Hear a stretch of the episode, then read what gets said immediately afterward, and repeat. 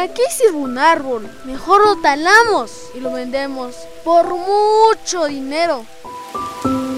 Los humanos ya vienen por mí. No les importa el daño que generen al medio ambiente. Es un delito que van a pagar a futuro. Ponle un alto al tráfico ilegal de madera.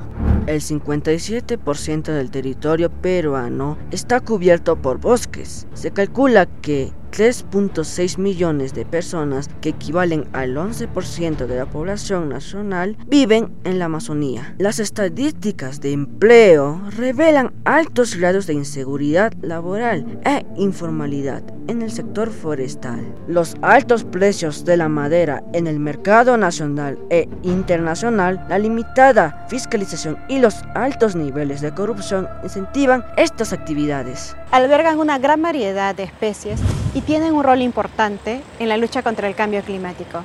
Sin ellos, la temperatura del planeta irá en aumento. El Perú es un país de bosques. Estos cubren más de la mitad de nuestro territorio, pero cada año se pierden aproximadamente 118.000 hectáreas un área que equivale a destruir 500 estadios nacionales cada día. Talar bosques, sin contar con el permiso, licencia, concesión o autorización otorgadas por la autoridad competente, es un delito y se sanciona con pena privativa de la libertad de 4 a 6 años. En la región de Puno, en la provincia de Sandia, se encuentra el 30% de bosques tropicales, espacio en el cual se talan árboles para actividades como son de minería ilegal, cultivo de hoja de coca, el reporte de pérdida de cobertura boscosa que data del 2001 al 2017 y señala que en ese periodo se han deforestado 5.774 hectáreas de bosques tropicales, ubicados principalmente en la provincia de Sandia. Sin embargo, también en las demás provincias se talan árboles de queima, eucalipto y coy.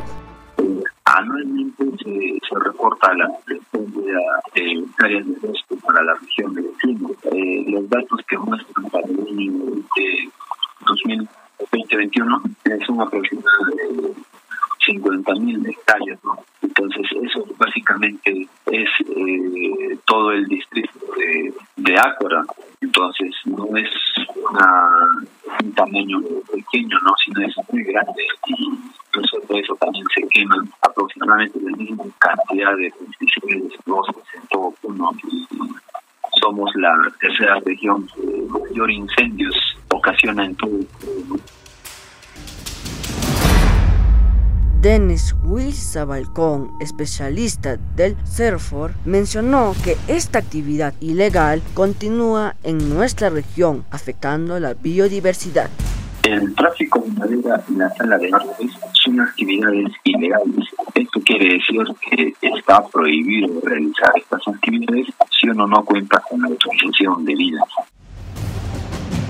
En nuestro país existe el decreto legislativo que establece medidas para la lucha contra la tala ilegal. El presente decreto legislativo tiene como fin garantizar la seguridad ciudadana, la conservación del patrimonio forestal de la nación, así como el cumplimiento de las formalidades tributarias y aduaneras y el desarrollo de actividades económicas forestales sostenibles. Pero nosotros estamos dando cumplimiento al decreto ¿O estamos más enfocados en beneficiarnos económicamente?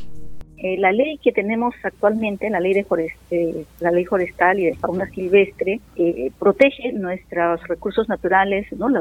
que están en los bosques, dado que actualmente se aprueba, ¿no? A propuesta del, del, del CERFOR, pasa por el Ministerio del Ambiente, que tiene como función principal la, la, sostenibilidad de nuestros recursos naturales, el uso sostenible de nuestros recursos naturales. Por ello, es importante que a propuesta del CERFOR, que es del Ministerio de, de Agricultura, Agricultura y Riego, eh, el Ministerio del Ambiente evalúa, ¿no? Eh, dependiendo de la, del, uso que va a tener ese, ese sistema forestal, eh, se aprueba la zonificación forestal.